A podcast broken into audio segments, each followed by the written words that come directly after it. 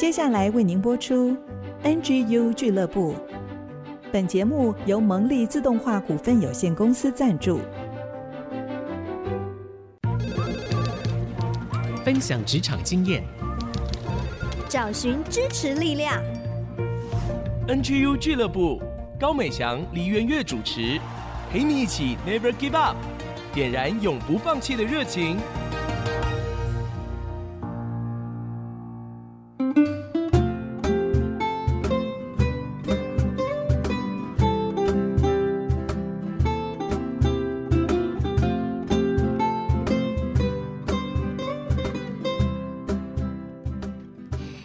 朋友，大家好，欢迎大家来到 IC 之音 FM 九七点五竹科广播。您现在收听的节目是专为职场年轻人准备的 NGU 俱乐部，我是主持人高美祥。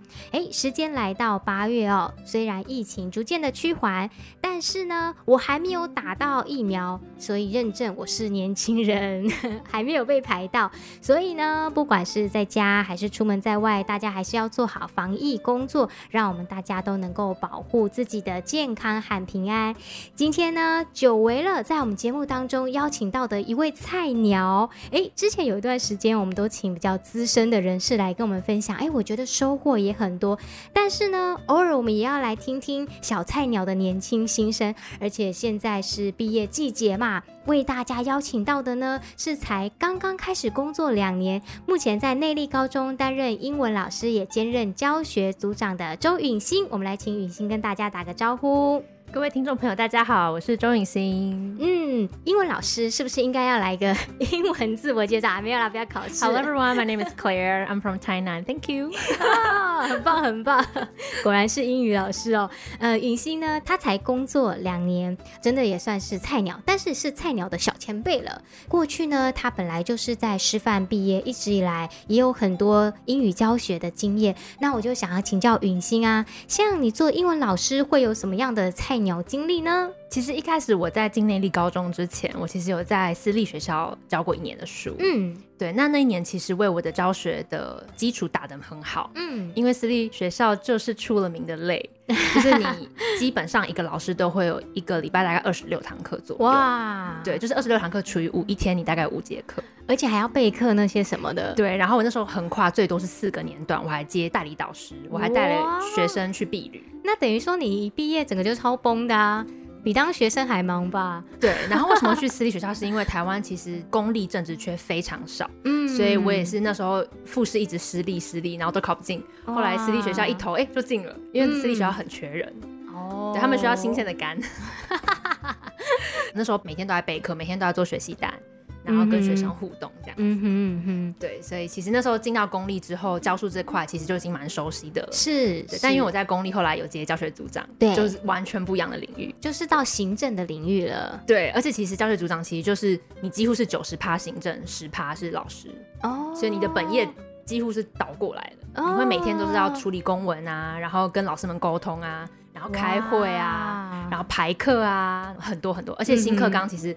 让每一个行政人员都很辛苦，嗯，对，因为新课纲有太多东西，就是有很多学生的自由的时间，你要去发想课程要怎么进行，然后学生怎么跑班，嗯，嗯，就是有很多以往传统老师可能想象不到的累。所以你在那个过程里面有碰到什么样菜鸟的事情吗？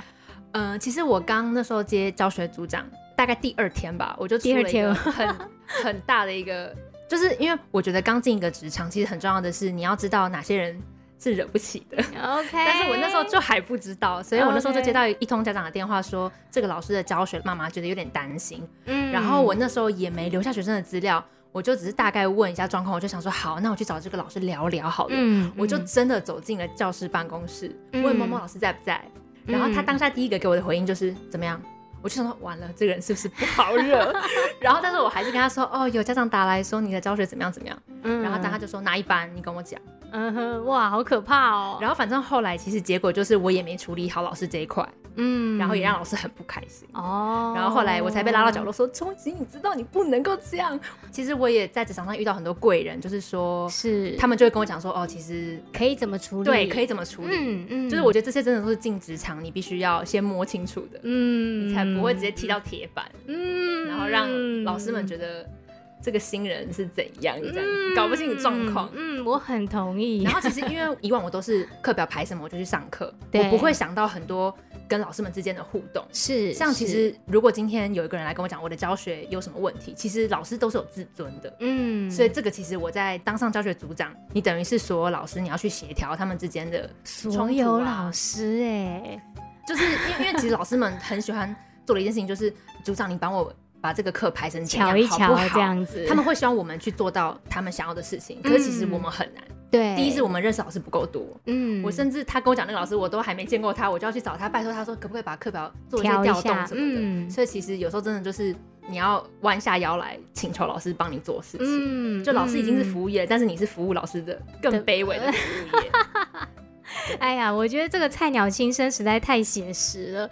最近可能很多学生毕业要进入到职场了，甚至你一两年转换一个新的职场，这都是很需要留意的部分。倒也不是说我们怕惹事什么，我觉得不是那个态度，而是因为我们想把事情做好。对，我们也是在服务同事嘛。那怎么样把我们这个职分可以做得好？其实要先去了解清楚，再做事就可以事半功倍。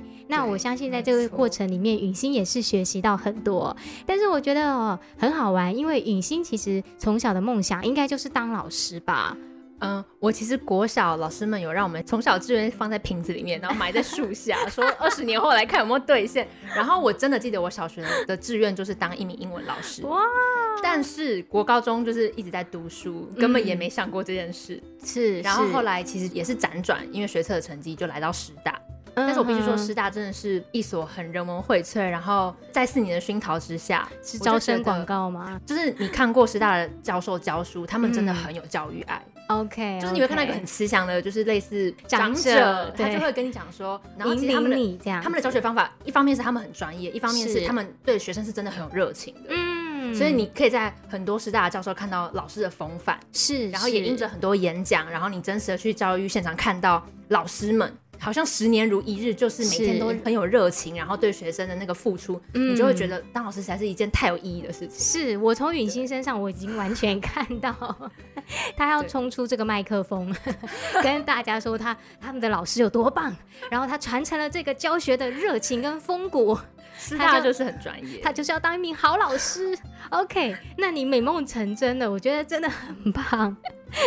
从想要当老师到真的师大里面这个体系去受老师的教育，到你最后真的成为老师，那这些过程中，你可不可以很简短的跟我们分享？其实他也会付出很多的努力跟辛苦的地方是什么呢？我觉得前面的收教程跟考教检我就不讲了。因为那是知识层面的东西，是相信你当老师，你就是要会读书，所以考试我就不讲。但是教真这段真的很辛苦，嗯、我是第三年才考进桃园的联招，然后那时候连招大概四百个人去考，嗯，他们只要一个英文缺。Oh my god！你在第一关初试，你就要刷掉所有三百九十几个，你要成为十个的一名。哇！你要是四百个里面的前十名，然后十名你要是第一名，而且绝对没有什么备一上，根本不可能，你一定要正一。因为所有的政局都会拿这个职位，傻眼了耶！对，所以就是真的是真的是少于一趴的东西。教师界竞争也很激烈耶，很可怕。然后比如说你同一天新北有考联招，高雄也考，不好意思，你不能跑。对对，然后你会花很多时间去各个县市付报名费啊，然后缴一堆资料啊。你知道一个人坐车去学校考试，孤独。我如果是是火车加计程车再加脚踏车，然后才终于到那个学校。是，然后考试又很难，因为两个小时内你可能要写四个大题，一堆 essay，你可能要用全英文写下十八周的课程计划。我跟你说，出题老师真的没有在管你写不写得完，但是你就是要写完。哇！然后我前两年都没有进复试，其实还蛮受伤的。对，我在想要说，我都已经是师大英语了，我竟然还进不了复试，那到底谁可以？可是其实竞争者有很多都是已经可能教学五年、十年的代理老师了，嗯、他们也都跟你一样在竞争这个职位。是，所以其实有时候你身为一个刚进复试的菜鸟，你还必须要告诉自己说，他们很厉害，可是你比他们还要厉害，你要找到自己的特色，嗯，你才有办法在这些众多的竞争者当中胜出。哇，我原来以为老师是一个就是很和蔼可亲的，想不到背后是这样头破血流哎！很多人都说较真就是提着行李箱去全台湾跑透透。哦，对，所以之前有那种流浪教师的说法嘛，哇，其实也是很辛苦、很不容易耶。但是我觉得愿意从事教职这样工作的人，真的是心中有很大的热情。那他也愿意说，即便我不是考上公家的单位，也可以去代理。对，我也我也愿意，就是说继续从事教学的工作，就是因为心中有那个热情嘛。对啊，真的是年轻的肝跟年轻的心，访问起来就是不一样。好，这一段很热血澎湃，但是我们要休息一下。等一下回来呢，我们继续再听允心分享他在英语教学或者是教学组长当中他所经历的一些故事。我们就等一下再回来喽。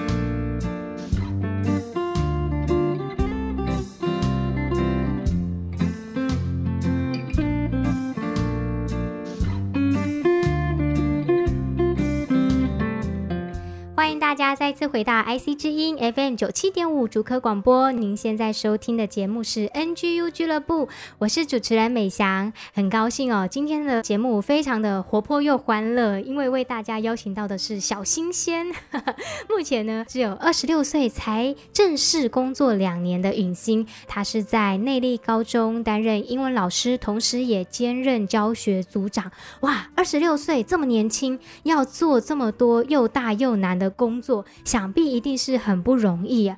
这个教学组长呢，就我知道，好像是要管理全校的课表课程，也就是要协调全校的老师。哎，哇，这么困难的事情，中间碰到的挫折跟辛苦一定很多吧？云心，是我记得那时候我刚来的时候就要排第一学期的课表，嗯，然后我们学校总共有一百四十个老师，Oh my god！所以就是，然后新课纲真的就是会把所有的教学组长就是弄到过劳死，嗯，好，因为就是很多要共同排的时间，我们有多元选修，有弹性学习。哪些老师上这门课，你就要把这门课排空，这样我们才可以把他的课塞进去。嗯哼。然后很多老师他要去研习，他是种子教师，哦、你又要把礼拜四不排。然后有些老师要接小孩上学，第一节又都不排。嗯。所以在很多一定要排跟很多不排的综合加起来，电脑排出来的东西就是可怕，非常 messy 的。所以我们就要手动去调整。然后我记得有好几个晚上是我在学校待到快十二点。嗯。对。但是当你在很绝境的时候，我觉得也很感谢上帝，就是他有。摆几个愿意帮助我的人到我身边，嗯、就是有一个是去年的谐星，他知道我这几天一定会很崩溃，嗯，他那天就直接他就说：“中心，你要吃什么？我帮你订。”嗯，他就直接带着很好吃的可颂跟晚餐到教学组陪我。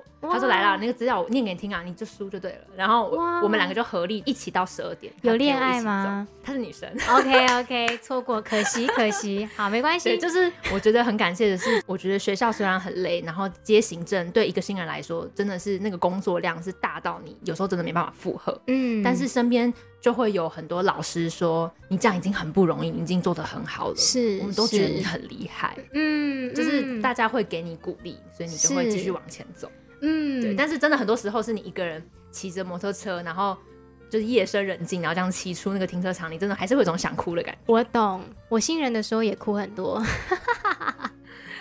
对，然后其实在这当中，有时候跟上司的沟通也会蛮困难的，因为有时候是你的小主管跟你的大主管之间在吵架，你完全不知道听谁，就是夹在中间的夹心饼。嗯，对，新人一定都是夹好夹满。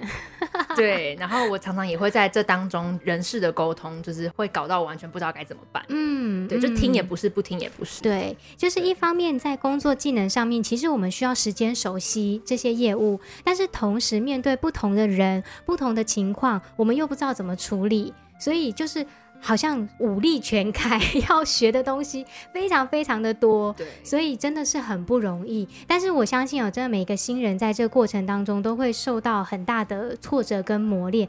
但是允星他也看到说，其实，在同样的环境里面，确实也有人愿意付出关怀跟用行动的方式。那这么小小的一点点的温暖举动，就会让新人的心里感受到很大的鼓励跟帮助。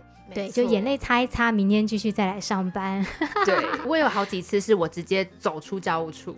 我记得有一次的事件是，老师直接在电话里面很凶的说：“我不是跟你讲我要这个时间吗？你如果不让我在这个日期以前上课，我就不上了。” OK，就是不录了，不录了。对，我当下就直接被挂电话，然后因为我觉得我也是情绪一来就会蛮激动的人，嗯、但我知道我绝对不可以在教务处爆发，是。大家就会觉得钟允心这个人完全没有任何 EQ 可言，嗯、然后我就很生气的挂掉电话，然后我就捶了一下桌子，然后我想说我一定要离开这里去祷告，嗯，嗯。或是 somehow 就是我一定要把自己的情绪控制到一个点，然后我就走到学校的最远的地方有个凉亭，我就坐在那边，然后就是让我的泪水直接就是就是宣泄出来，对。然后这时候又有个天使出现，就是有一个老师，他看到我很难过的走过去，嗯、他就是很小心翼翼的踏着树叶这样走过来说：“你需要面纸吗？” 哇！然后我就说：“好，你去帮我拿。”带着哭腔，哎、欸，可是那好有画面哦！哇，真的是，我觉得学校真的需要绿树跟一片空旷，然后加上就是内力风其实蛮大的，很适合让你的泪水就是飘在风里面。既然工作这么辛苦哦，那雨欣觉得是什么一直支撑你能够继续待在这个位置上？因为虽然我知道这个过程是千辛万苦才得到的公立的正式教师，嗯、是很不容易。就像你刚才讲啊，经过了三年的考试，而且是几百个人抢一个名额，头破血流。但是我想这个。也不会成为最后你决定要一直留下来的原因，嗯、而是什么其他的信念在带领你呢？我觉得有很大一部分当然就是因为信仰，嗯，就是我常常会告诉自己说，我今天已经在这个职位，不管它有多累、多痛、多苦，嗯，如果我可以撑过这些事情，是。那是不是就是一个好的见证？嗯，然后我也希望我自己在面对家长、面对很情绪化的一些同事们。嗯，我可以用更好的方式去回应他，是，就是我希望真的可以把上帝的爱带到这个工作职场，嗯，然后我也相信流泪撒种的必欢呼收割，嗯，对，所以其实很长，我真的是几乎是挂掉电话的同时，我就闭上眼睛祷告说，主要求你让我有智慧去处理这一切，嗯，然后如果真的不行，就是会像我刚刚那样，就直接走出去，然后到一个楼梯口，我就呼吸新鲜空气，祷告。然后我觉得很酷的是，我前面的那个干事，他其实是一个很虔诚的一贯道的教徒。嗯，然后他有一次就也提到了他们家庭的问题，然后我们还一起做了祷告。嗯哦，对，然后然后当下我就觉得，就是还蛮感谢上帝的，就是让我在这么。爆炸的工作的期间，我还有办法为别人祷告。嗯，对，就是说，在陨星的背后，在他的心里面有一个信念在支持着他。嗯、那这个信念呢，就是希望能够帮助到其他人，把爱散播出来。那我觉得这也是老师一个很重要的特质哦，因为大家一定成长过程在学校都会碰过。有一点状况的老师跟很有爱的老师，是那往往那些很有爱的老师的一点关怀，对我们的关心，都会在我们的生命里面留下一些很重要的痕迹。我记得有一句话是这么说的，就是也许这个老师你毕业之后，你不会记得这个老师教过什么，嗯，但是你会知道这个老师他是一个怎么样的人。那老师听到会想哭吗？我觉得很感动哎、欸，就是会觉得你就是要成为一个那样子的人，让学生们觉得有一个楷模。生命的榜样啦，对对，就是用生命影响生命。对，因为知识的东西，你会随着你有应用或没应用，不一定它会存留。可是生命的榜样却是可以永远持续的。那允心也是期待自己成为这样一个。蛮有生命榜样的老师，所以即便呢，现在碰到再大的艰辛跟困难，他也要自己做表率，先来突破，先来胜过，对不对？雨欣觉得啊，将近这两年的工作时间啊，在目前的这个职场领域里面，对你带来哪一些磨练、锻炼跟学习呢？我觉得其实行政这个职位对我来说最重要的就是你要把你的优先次序排好。嗯，像我自己其实很喜欢。编排一些海报的设计，嗯，比如说我们只是要公告哪些人得到课语朗读第一名，但我一定会让那个表格非常的漂亮，然后什么去背啊，然后找一个小图案贴上去，就花很久时间。对，然后然后主任就说：“钟允心，你什么什么课本弄了吗？”主任，等一下我快 po 好了。所以其实有时候就是优先次序很重要，这样你才可以在期限内把大的事情先完成，嗯嗯，然后小的事情再把它完成。对对，然后另外一个是，我觉得真的要跟同事们、跟你所有工作会遇到的人事都打好关系。嗯，对。然后我觉得另外一个比较重要的是，你要有一颗很愿意学习、愿意吃苦的心。嗯，就是你一定要知道说，不管你来自哪里，就是你的专业知识有多够，可是你在这个领域你就是零开始。对，所以你就是要愿意学习。然后其实老师们都是很愿意教导的。嗯，任何一个主任。任何一个职位，他们都很愿意教你，所以你只要说，其实我真的不懂，就是可不可以请教您这样，嗯，他们一定会倾囊相授。对，然后我觉得当你习惯问他，然后他也愿意教你，其实你就会成长的非常的快。嗯嗯，对。但当然在这当中，你还是会一直做错，一直做错。是。然后我觉得我常常就是带着公文，然后一关一关跑关，一定要全部都合章。才有办法把这个事情办好，是，然后在每一次去不同的处室啊，然后他们跟我说这边还要修，这边还要弄，嗯，然后你就是要一直把自己很难过的情绪吞好，然后我要做好，我才有办法在这个职位继续很有效率的完成事情，嗯，所以我觉得就是要愿意吃苦，然后要肯学，嗯，然后要跟别人打好关系，这样子你就可以在这个职场比较游刃有余一点。相信哦，允星在这个过程里面真的学习很多。刚才他所分享的内容，我觉得每一个新人都很适用，而且呢，也会对我们在职场生活中有很大的帮助。我相信，虽然只有短短两年时间哦，但是相信允星一定会成为一个很棒的老师。那我们要休息一下，最后呢，我们也从允星这个刚毕业没多久的职场新鲜人，他有一些观点可以来送给我们的毕业生。我们就休息一下，再回来喽。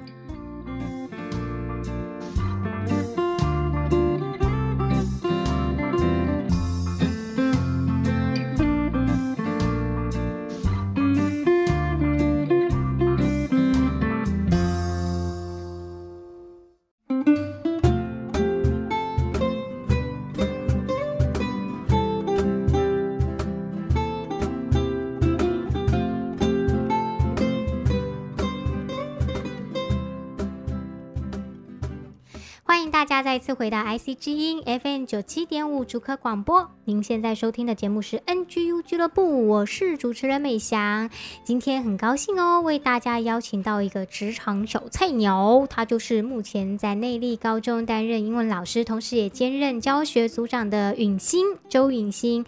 之前啊，听他讲了关于教师要如何成为正式老师的这个过程，真的是超乎我的想象啊，想不到老师也是这个竞争非常激烈。要投头破血流，而且不是说这么辛苦的教师考试完了就结束了。进到学校，其实还有很多需要学习，不管是在人际关系，还是在自己的教学过程，都有很多辛苦的地方，是需要磨练的地方。但是也正因为这样子，这么大的磨练也带来很大的学习，就看到允欣的生命哦，是一直不断的有在成长，而且呢，也把手中的工作可以越做越好。那接着下来，我就想要请教允欣哦，作为一个职场菜鸟。他对于整个职场的氛围，我想是有一个最直观的体会。那我想请问他，觉得一个新人进到职场，他会需要这个环境给予他一些什么帮助？还有新人他很需要怎么样的鼓励，才能够继续往前走呢？我觉得首先能够要把你现在的工作做好，一定要跟。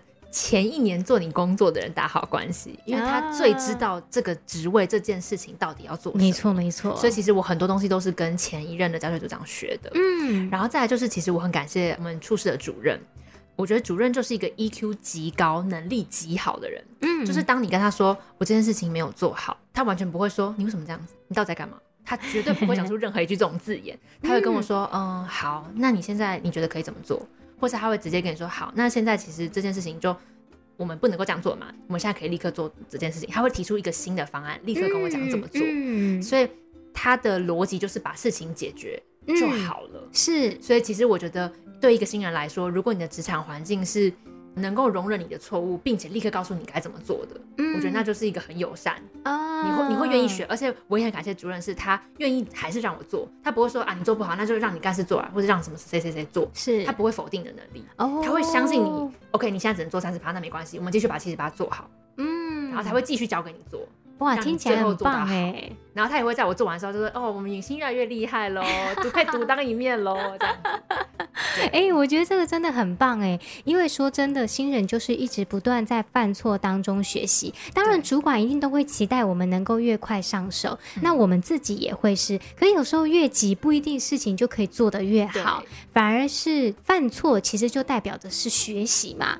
不犯错就没有学习的机会。那当然，这些是为了要把事情做得更好。可是如果可以像允星刚才提到说，在他的环境里面是有这样愿意以解决事情为导向的一个团队，并且也允许接受犯错的机会，然后在事成之后呢，给予一些肯定跟鼓励，其实只会激励新人，我们更想要继续的把这件事情做到更好。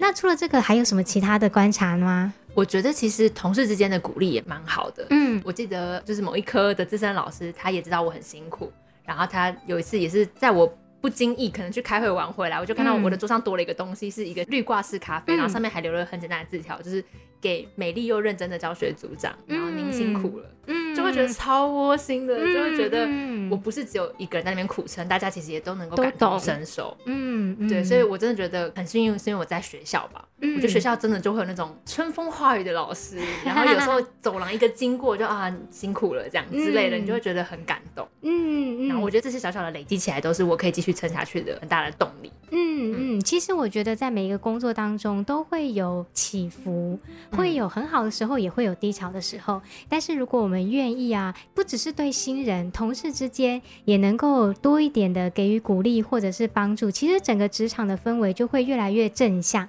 大家都会愿意多给对方一点微笑跟鼓励。那你自己感受到了，你也愿意成为那个祝福的传递者。嗯，我有次就帮了对面的组长，我知道他那天也很忙，会考一整天，他都几乎也没吃饭。我就问他你要吃什么，嗯、然后其实那天我其实应该可以下班了，嗯，我好不容易可以提早走，然后但是我知道他很累又很忙，我就问他你要吃什么。他说不用啊，真的没关系。我就还是出去买了一碗酸辣汤回来给他吃，因为我知道他喜欢吃辣。然后他就从那个时刻记到现在。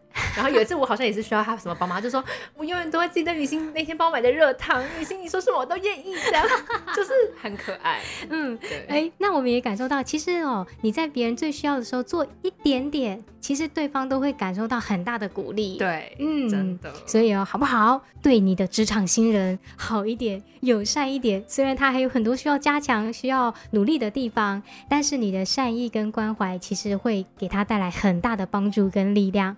我也想请教允欣哦，因为他才毕业大概两年的时间，虽然中间也有一些不同的工作经历，但是我想哦，是离我们刚毕业的学生还算是非常靠近的。嗯、那对于现在刚毕业，可能在疫情当中求职不是那么容易，或者是刚刚开始。在职场担任新人的这一些学生毕业的族群，允欣有什么鼓励要给他们，让他们知道怎么预备自己进入职场呢？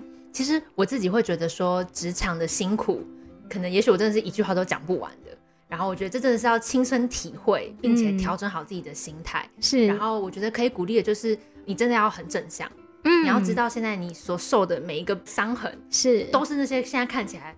很轻松那种老鸟，他们可能也都是曾经爬过来的，可能用爬的，但泥沼里面，所以你必须要很努力，你才能看起来很轻松。你跪着走也都要走完那段路程，然后你不要觉得说那些那种爽爽领薪水的，他们一定一开始都讲不可能，没错，就是他们都是苦过来的。是的，然后再来就是，其实我很感谢的是，这个信仰让我六日的时间，其实都有很多时间可以去服侍。我也在服饰当中找到另外一种自信，我觉得也很鼓励。在你真的进去职场，六日其实就是如果你可以好好休息或放松，我觉得你可以尽可能的去让自己在不同的领域有发光发热的地方。嗯，你可以去运动啊，或是周人去爬山，什么都好。就是当你有一个很好的抒发、很充实的对休闲活动，你其实再回到上班，你就会觉得那个平衡其实就刚刚好。嗯嗯，所以雨欣刚才讲了两件重要的事情，第一个是哦。不管再怎么努力，要撑下去。对，现在看起来再优雅的人，他过去也是走过那个 乱石路的泥沼之路。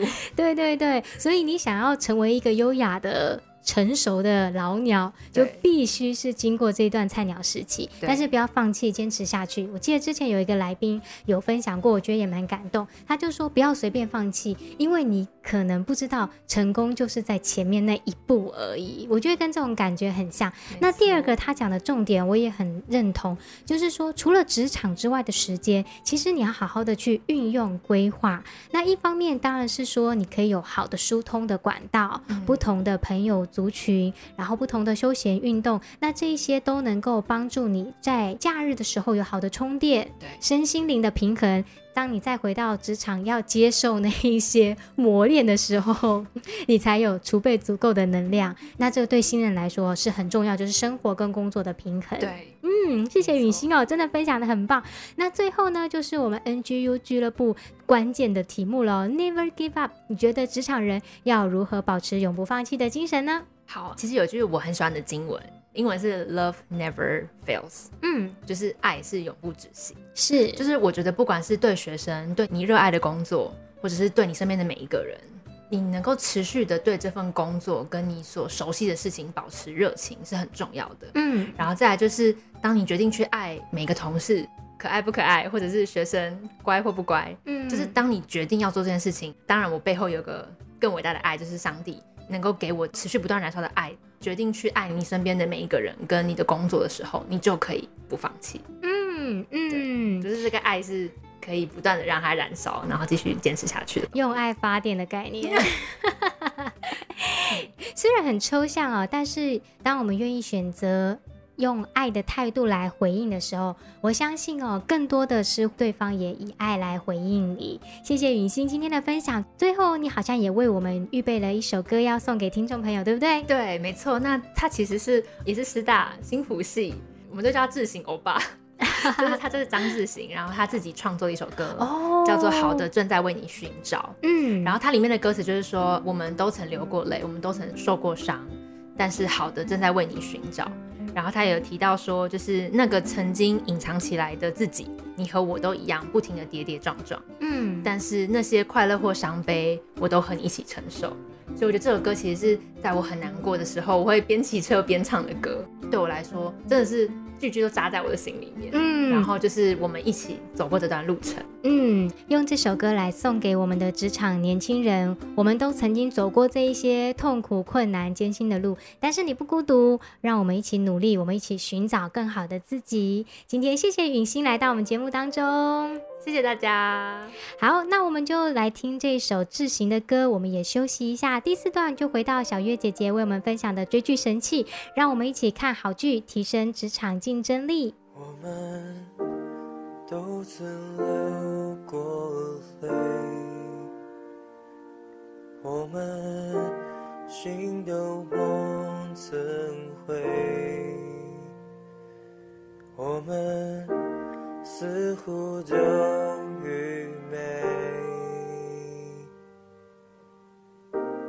都因别人而心碎。我们常常会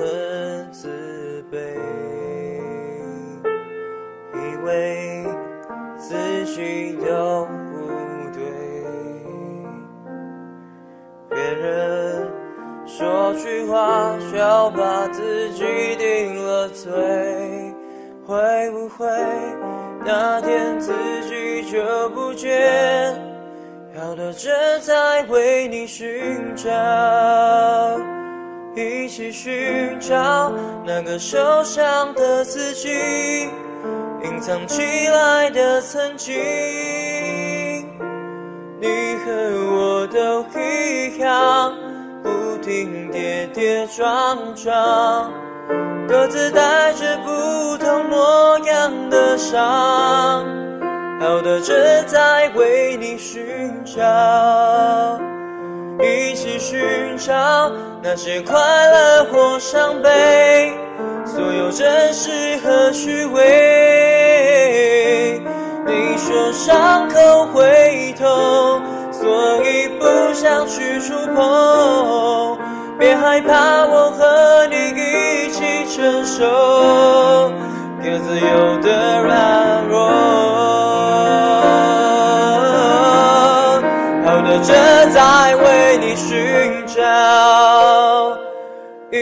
寻找那个受伤的自己，隐藏起来的曾经。你和我都一样，不停跌跌撞撞，各自带着不同模样的伤。好了，正在为你寻找，一起寻找。那些快乐或伤悲，所有真实和虚伪。你说伤口会痛，所以不想去触碰。别害怕，我和你一起承受各自有的软弱。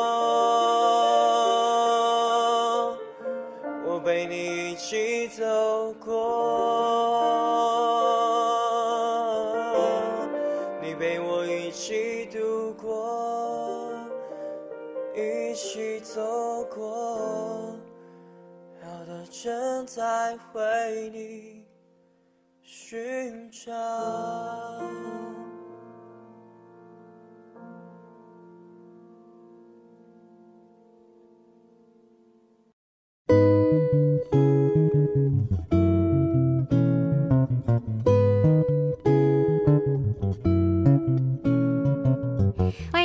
再次回到 IC 之音 FM 九七点五主客广播，您现在收听的节目是 NGU 俱乐部之追剧神器，很开心今天又跟小月姐姐终于再度见面了，耶、yeah！我要先跟所有听众道歉，是我的错，所以过去八集我们的声音的声效不好，这是我的问题，所以我们现在回到录音间了。谢谢大家，过去八集的忍耐，那为了疫情彼此相忍。对，谢谢大家。那今天终于再度合体了，真的很高兴。今天小月姐姐要为我们带来什么好剧呢？我们这个单元追剧神器，提升职场竞争力，嗯，找到家庭幸福力。今天我们要来看《英足时代》，踢足球的。对，他是真人真事。就在英国的时候，嗯、当时苏格兰呢，你知道足球、网球这些运动都是起于贵族嘛。嗯，然后贵族他们都是永远有这个田地，也是他的财产，也是他的城堡，也是他的。所以他当然做这些事情的时候很悠哉啦，每天醒来就有收入，都有仆人帮你穿好衣服，嗯、你也不用煮菜，所以他们才有闲情逸致，好好的去。踢足球。是，因此一开始呢，踢足球是贵族的世界，所以所有的游戏规则啦、裁判啦，甚至这个联盟、这个足球团体联盟的主席啦，当然都是贵族。嗯，贵族一直踢踢踢，当然就很无聊嘛。嗯，你踢我，我踢你，好，那当然就是这游戏玩来玩去，没有那么好玩了。是，可是当时就走进工业革命。嗯。工业革命，大批的工厂的工作人员呢，他们形成什么是都会区，什么是乡下，人口就一直往都会区集中了。那礼拜一到礼拜六，这些工人工作当然非常的无聊哈、嗯。而且你知道吗，美香，我觉得你去的话，你一定会非常感受他们的感受，因为你的艺术才能这么好。可是这些踢足球的人呢，他们每一天在纺织工厂，当时都是先从纺织业大被兴起，因为穿着是人所喜爱的，嗯、所以纺织工厂的声音噪音是非常的高的，嗯、所以他们唯一的娱乐呢就是踢足球。是。可是这些工人，他们礼拜一到礼拜六都要工作，所以他们工作很忙。他们踢足球的能力当然不如贵族好。第一，他们没有时间练；第二，游戏规则都是贵族定的，uh -huh. 所以当然贵族吃香很多。在这样的一个情势里面呢，是工人跟贵族踢足球的时候，工人就很容易输球。嗯，那就有一个纺织业的老板，他很有远见，也有眼光，他就想。为什么我不能花钱聘一个真正很会踢足球的人来加入我们工厂这一队呢？嗯，因为让我们有希望把足球踢好，我们可以得分，就让整个纺织厂的人信心大增、士气大增的情况下，哎，嗯，他们就会更开心了。是，于是乎，这个老板呢就去付钱买了第一个职业足球员，叫苏特。哦。他就来做一个职业的足球员。嗯，那当他做职业足球员的时候，他的确就是哇，创造了很多的奇迹。而且这个苏特，他不但是自己踢得好，他会想出战术，他会教其他的人，你们怎么样在这个战术里面。可是贵族就吃瘪了，他们就开始找你的黑历史，你你哎，你是拿钱来的哦，不符合我们的规则，或者嘛，他们发现原来苏特是。当中最大的优势，他们就用很多的暴力围攻苏特。啊，那本来应该是要有裁判出来裁决说，嗯，哎，不行，美翔遭受围攻了，而且那是暴力手段，所以这个球归美翔。嗯，可是当时所有的裁判都是贵族的人，哦，所以贵族做什么事都可以的。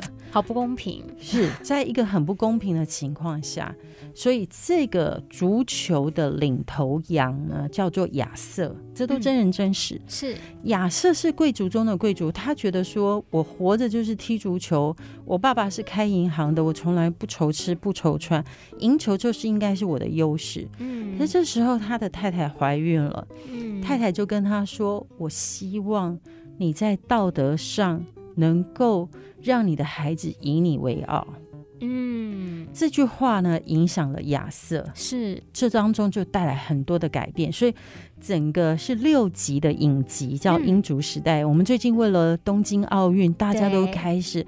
平常不看体育赛事的人都看 体育赛事哈，终于有一件事情是比疫情还有更高的收视率了。嗯，那大家都很开心的时候，就可以体会当时工业时代，终于有一件事情比在工厂工作更有趣的事，就是踢足球。是，所以我要鼓励大家去看这出戏，好，叫《英足时代》，特别是暑假，你可以带着你的孩子看，这是真人真事，拍的非常好。它是唐顿庄园的那个团。团队来拍摄的，所以拍的非常好，很有品质。可是更重要的是，我要从这出戏来引申一件事情，就是当我们有资源的时候，不管是小小的资源还是大大的资源，嗯，我们都要做一个有作为、有影响力的人，嗯。这里面的亚瑟呢，他的资源是非常丰厚的，是他本来拥有了一切的既得利益者，所以他永远都是足球冠军。嗯，后来因为太太怀孕的过程当中，让他看见了继承人的辛苦，是让他明白了继承人的痛苦呢，他就开始改变自己。嗯，你要知道，你要有作为，要有影响力。要改变世界之前，一定要做第一件事情，叫做改变自己。嗯，如果你没有改变自己，你就不能改变世界。嗯，那亚瑟就做了这件事情，他改变了自己，他承认所有的游戏规则都是有利于贵族。哇，所以他开始改变游戏规则，让这个足球赛是公平竞争的足球赛。他做了第一个这个动作，所以真人真事哦。亚瑟做了改变游戏规则的人呢，后来发生什么事？他并没有丢掉他的宝座，他做了三十三年足球联盟的主席。哇，这是真实的历史，在英国的历史上，是他做了三十三年，可见什么事？可见他被不同阶层的人信任。嗯，因为他做了一件。忠于足球，忠于体育，忠于这个赛事精神的事情，叫做公平竞争，好激励人心哦。对，这是亚瑟的改变。嗯哼，那亚瑟的改变是他看见苏特，即便在基层里面，在痛苦里面，在这个生活经济很为难里面，仍然忠于体育的精神，很努力的、奋力的打球。嗯哼，好，这是亚瑟的改变。那苏特的改变是什么呢？在这个故事的里面，他讲到说，苏特的父亲是一个酗酒的人，哦，而且回家就打妈妈、打妹妹。本来妈妈跟妹妹跟他说：“你是唯一可以好好活下去的人，因为你好好的活下去，就成为我们的安慰。”嗯，所以妈妈就跟他说：“你不要管我们，你远走高飞吧。”嗯，那当时在所有的基层的故事就是这样嘛，因为贫富悬殊非常的大。嗯，唯一的出路就是去工厂工作。是，那苏特，你如果去。工厂工作，而且你又会居然找到一个天才，有一个天分，是你足球居然可以踢得这么好。是，好，那你就出去，你你好好照顾自己就好，不要管我们。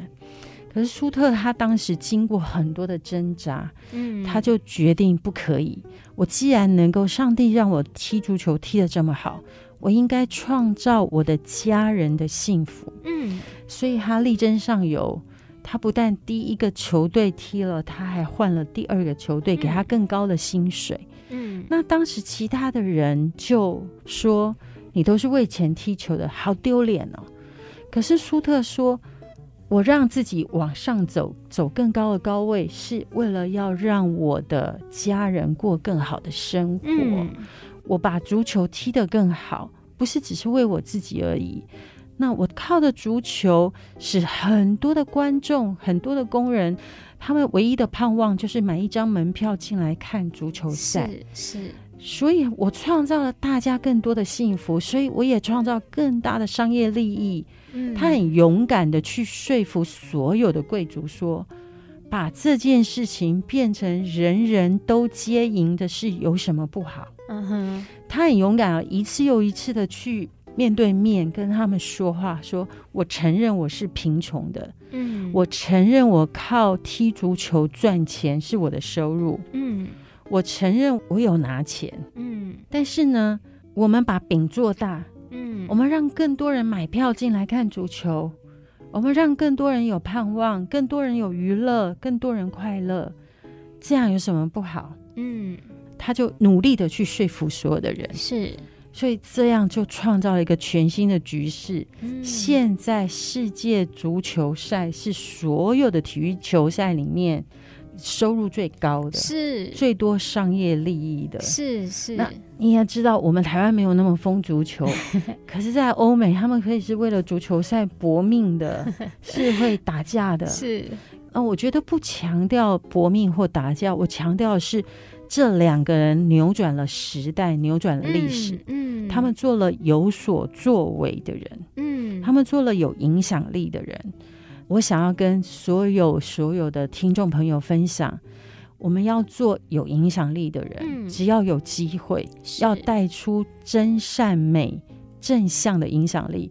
可是一定要记得，改变世界之前，要先改变自己。嗯嗯。谢谢小月姐姐哦，每一次哦都为我们带来这么精彩的剧。这次的《英足时代》虽然我还没看过，但是听完小月姐姐的分享之后，真的会想要去了解，在时代当中能够做出勇敢决定，然后从改变自己开始，进而到影响整个体坛这样子数十年的人物的生命哦。而且我觉得每一次哦，在听小月姐姐分享的时候，都能够从中得到很多的启发，很激励。就像刚才讲说要。做有影响力的人，要能够改变，但是真的记得从自己开始。我觉得 NGU 俱乐部就是在陪伴听众朋友一起做这件事情。在职场当中有很多的困难，有很多的矛盾跟冲突，但是你能够做的就是从自己的调整跟改变开始，你就会发现事情开始不一样了。是，谢谢小翔妹妹的回应，太棒了。嗯，也谢谢所有听众朋友的收听。在疫情期间，不断的我们彼此陪伴。如果你也喜欢我们的节目，很欢迎推。播推送给你身边的好朋友。每个礼拜一晚上的八点到九点，还有礼拜天的中午十一点到十二点，都可以在 IC 之音收听到我们的节目。还有还有 Google 跟 Apple 的 Podcast 上面也可以订阅我们的节目。如果你有任何的职场问题，我们都很乐意，也很欢迎你在脸书上面来向我们提出问题，我们就会尽力为你找出解答哦。那我们今天的节目就到这边了，再次谢谢大家，我们就下个礼拜再见喽，拜拜，拜拜。